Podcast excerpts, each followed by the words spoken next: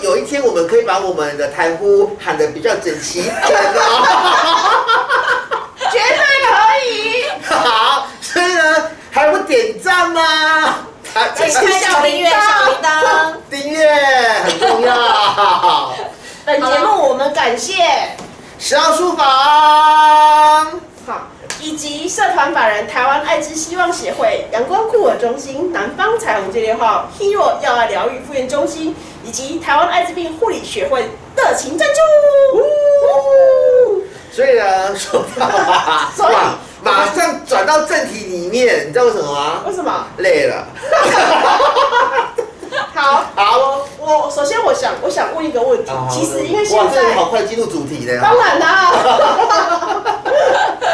赶快赶快下班这样子。我想要问的是，因为最近开始那个呃，市面上都可以买得到快筛的试试剂，嗯对 COVID 1 9的快筛试剂。对，可是我对于这个试剂我有很大的疑虑耶，因为譬如说你你就是插进去那个就刮起鼻鼻子的一个组织免疫嘛，那我怎么知道我收取的组织的黏液够不够数量够不够，嗯或者是我有没有戳到该戳的地方？所以我其实对它的快筛的准确度我有很大的疑所以所以它它怎么用啊？它是怎么医师那怎么用？它其实也是跟我们的流感快筛是一样的原理哦。它其实是把棉棒伸到我们的鼻咽部，然后去采取那鼻咽部到这边了。对，还蛮深的哦哦。对，所以其实有裁剪经验的人都会知道，说它会就是引发一些咳嗽跟那个打喷嚏的反应。哦，对哦，所以其实它在操作的过程当中不是很舒服。那我们目前的诊断标准还是以 PCR 为主，嗯因为每一个诊断它都有它的敏感度。那以前我们其实是测，就是 PCR 是最快的，因为你在感染之后的一两天之内，你只要有一点点的，就是病毒的核酸物质在，我们的 PCR 就可以就是放大讯号，然后侦测出来，嗯，所以才会有 CT 值这样子的一个数值嘛。再来就是抗原的出现，我们的病毒在我们的鼻黏膜上方呢开始快速增殖的时候呢，它病毒量要够多，我们才能侦测到它就是病毒表面的抗原。嗯，对，然后差不多过七到十天呢，我们的血液里面才有针对那个病毒的抗体。嗯所以其实刚开始我们在疫情爆发的时候呢，它那个时候有两种快筛，一种是测抗原，另外一种是测抗抗体。抗体。对，但是他们使用的时机点是完全不一样的。哦。你只要是使用对不对时间，你就会有一个伪阴性的状态。对。所以为什么那时候大家在就是倡导普筛的时候，政府一直反对，原因就是这样。哦因为有时候你验出来的是伪阴性的话，你其实已经染病了，你却在就是以为自己是没有染病的状态之下，去散播了一些疾病的问题。OK，对，所以呃，目前我们为什么会开始用市售？原因是因为当我们的就是感染的族群变大量的时候呢，它就是一个初筛的一个比较简易的工具了。嗯因为如果你所有的人都要急在急诊那边等候，就是医师或是护理师帮你做筛检的话，那反而是另外一种群聚群聚的风险。是是，对所以我们才会卖那种就是抗原的快筛制剂，让怀疑自己是不是染病的民众先在家里面初筛。对，如果没有，不代表是你完全没有，你还是要遵守社交距离、戴口罩，然后甚至避免群聚这样的状态。但是如果你验到有阳性的话呢，这个时候你就要打电话给一九二二，他们会就是派特殊的就是医护人员护送你到急诊室去做一个比较准确的 PCR 的筛检。这样某程度有点像是分流的概念。对，哦嘿，我们还是希望大家不要就是群聚，嗯然后就是避免减少就是人与人之间的一些接触的机会。嗯，对，所以在国外的快筛好像是一种普遍性的做法，对不对？对，因为他们的就是确诊量实在是太高了，哦所以其实他们在已经社区感染段一到到一段时间的时候，这个快筛就有它的功能在，因为它是一种就是在家自我筛检跟分流的一个功能了。是是是，对但是如果你在一个感染率比较低的地方的话，其实它会造成不必要的就是焦虑跟就是紧张，甚至会消耗到一些医疗量能。所以就是在刚开始去年台湾感染率还没有很高的时候，那时候就是政府不不鼓励大家自己做快筛的理由就是在这里。所以那时候我记得好像还是有很多人在质疑，呃，政府不推行普筛，它是有一个科学原理的。，对，而且其实我们是在保存自己的医疗量能为最先的原则之下去做的就是一些措施。嗯嗯在国外，其实，在大爆发的时候，其实他们的医疗量能不足的情况之下，就只能请民众在家里面自我隔离跟自我照顾了。其实因为我们台湾没有这种情形，在我的记，在我的因为我的年纪比较小，所以我没有出来 我没有我没有我没有在那个经验过，所以 我没有经验过台湾医疗能量不足的情形过。哎，在我的有生之年，你有过吗不？青花瓷，我们请，我们请故宫的青花瓷郑知道，在故宫的代表讲，对啊，当然我们当然没有啦。对啊，我记得是没有，我们没有。不要说我们啦，就是在更长我们一辈的爸爸妈妈、阿公阿妈，其实他们都没有遇过医疗啊。阿阿公阿妈那时候可能是有，哦因为那时候还没有嘿，作为战争还没有健保。对之类的对，所以我们所以我们呃，在所以国外像那个像之前那个大陆那时候刚刚爆发的时候，我觉得那个真的是有点有我有点有点傻眼哎，他们是那时候看，其实你会无法想象，我无法想象哎你们也可以看其他国家，比如说美国或是巴西。哦去年他们荣登就是全世界死亡率第一跟第二。是美国，他们那时候曾经就是呃有一次的就是呃沉默的示威游行，他们把所有因为就是没有办法等到病床而在家里面病逝的民众，用黑色丝带就是封起来之后，一句一句的摆在华盛顿的广广场上面围了三圈。这个其实新闻报道有照出来。嗯，对，那其实这个其实他们就是有在全世界报纸上面就是刊登。那南美洲比较就是惨烈的一个，就是他们的坟墓来不及挖，哦对，所以他们几乎是乱葬岗。他们那时候其实真的是就是工作工作不完都是殡葬业，因为他们都来不及就是装箱，然后就是火化，他们直接就是尸袋，然后聚集了，然后就放在一个就是挖好的坑洞里面埋葬埋起来。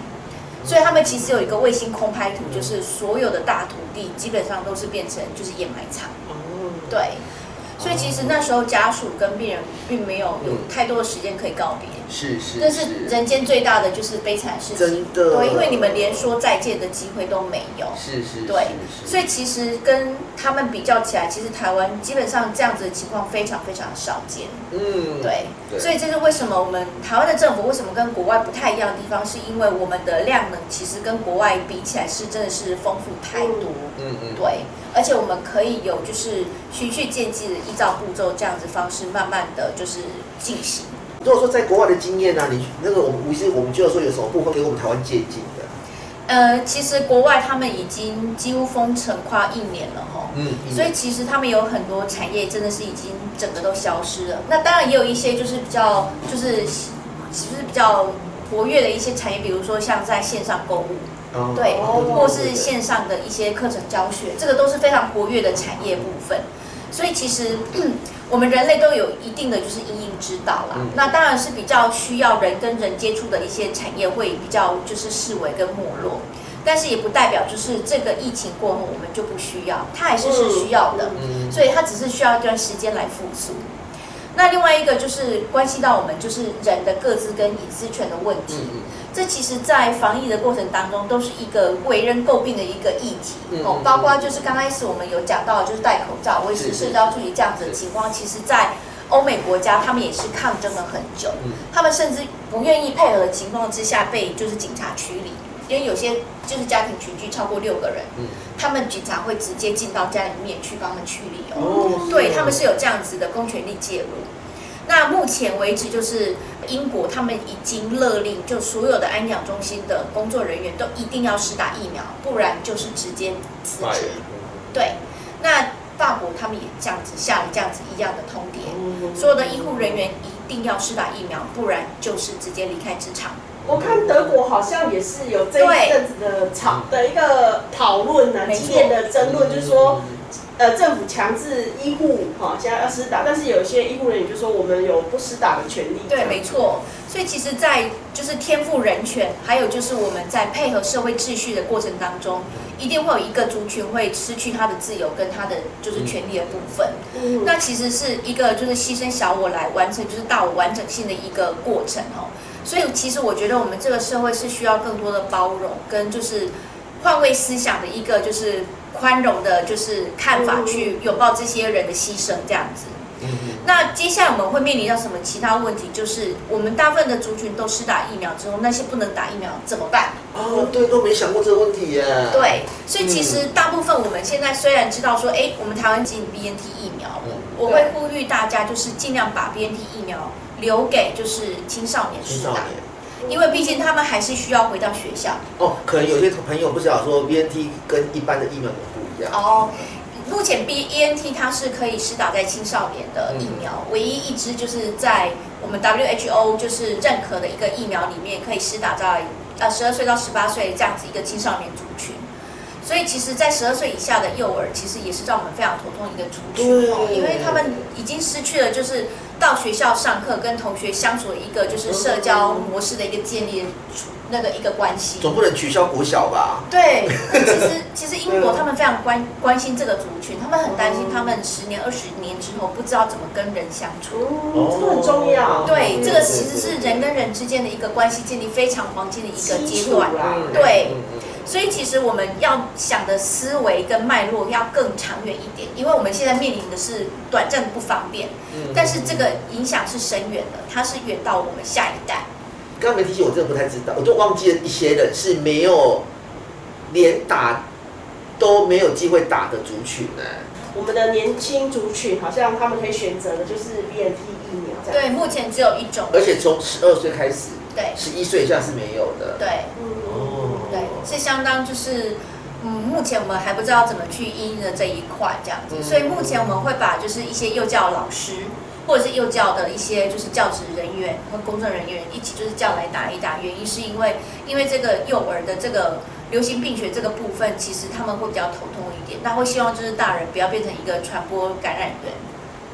那现在这个疫就是针对小朋友的疫苗，应该也是有在研发中，是是没错说速度可能还没有这么会比较慢，因为其实在安全的考量上面会比较谨慎一点。是对，因为毕竟他们都还在发育的状态，甚至它会影响到一个神经或者是一些荷尔蒙的发育的问题，我们都要纳入考量。所以基本上我们成人的选择是比较多元化的，然后一些副作用也是慢慢的可以预期。对，可是小朋友部分，可是我们在长远看来，我们会比较谨慎，更谨慎一点。嗯，对，对。那我有个问题想要问，就是说，好像现在如果我们之后假设可以出国解禁，那我们去其他国家或者是别的国家要来我们这边，是不是都要有一个施打过疫苗护照这样子的证明啊？对，这个其实是从去年底英国他们就提出来的一个概念。哦，那因为他们去年底，他们自己国民之间的争论很大，原因是因为这个是也是关系到我们他们的各资，嗯，健康各自的一个问题。对，因为很怕就是被污名化，是是。包括这个疫苗护照里面有囊括多少疾病的，就是诊断在里面，他们就是争论了很久。后来他们就是得出一个结论说，这个疫苗护照就越简单越好，就是只有施打日期。如说，例如说，而而且如果说你是得过 COVID-19 的，嗯，就有点像 HIV 一样哎、对，就是说哇，你既然得过，你得过哎、得过且过，我我想要插一个我看到的新闻，嗯，就是呃，英国他们据说交友的软体上，就是会有写我施打过哦有有有疫苗，或者是说你约会的对象，你就可以去看看他是不是施打过疫苗。嗯嗯，对，其实它就变成说是一个就是社交之前的一个 checklist 哈。其实他们法国他们也有在进入，比如说像酒吧、嗯电影院，或者是一些就是人会聚集的一些公共场所呢，都要出示这样子的疫苗。这么严格哦对，其实法国你看它是一个自由国度，一个就是产生嗯就是起源地。他们竟然也做了这样子如此就是比较严格的一些规定出来了，所以大家可以知道说，这个疫情其实对我们人类的社会跟文化已经造成很剧烈的影响。我相信未来的台湾的，他们是不是最好像要做一个系统，好像是类似像这样的系统。其实这个我们在我们的就是健保快医通里面都已经有记录了。哦对，你是什么时候施打的，然后你甚至什么时候做过这样子的检验跟快筛，嗯你的就是检验结果是阳性跟阴性，其实都在我们的健保快医通的软件里面都看得到。那施打疫苗的种类也会在里面吗？会，它都是会记注记，就是您施打疫苗的，就是你的厂牌跟批号。对，所以又再次的工位跟各资哪个重要的议题又再次的显现现出来。对，嗯。对，那其实这个疫情其实可以带给我们另外一个形式，就是我们毕竟人类是还是一个就是群体的动物，群居的动物，对，所以其实不是只有一个人好就可以了。那其实它是会间接影响到一个到我一个就是活动，还有一个整个整体福利的一个提升的问题。嗯所以大家其实，在其他国家的一个疫情的，就是嗯侵袭之下，看到他们的一个社会停摆的状态哦，可以发现说，其实每个人都有就是追求自由的权利的前提。可能要先想一下，这个对我们整体的大我是不是有帮有有还是？我觉得还是一样先后顺序啦。对，嗯要不要先活对下去？没错，毕竟大家的前提都还是要健康的活着。对，不管是你自己还是你周边的人，我们不太可能一个人独活而已，除非你自己一个人搬到岛上。对，那既然人跟人之间还是有一定的连接跟一些往来的话，那我们还是要就是遵守比较就是最基本的尊重。现在死的不方便，是为了以后我们可以有品质而且是有趣的生活。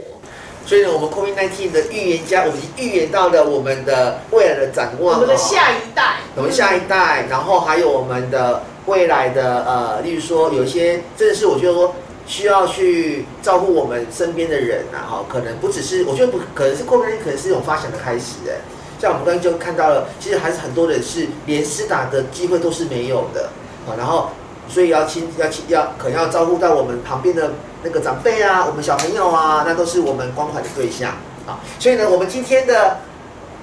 Killer Hero 站起来！就到此喽。然后呢，谢谢大家的观赏。好，谢谢，拜拜。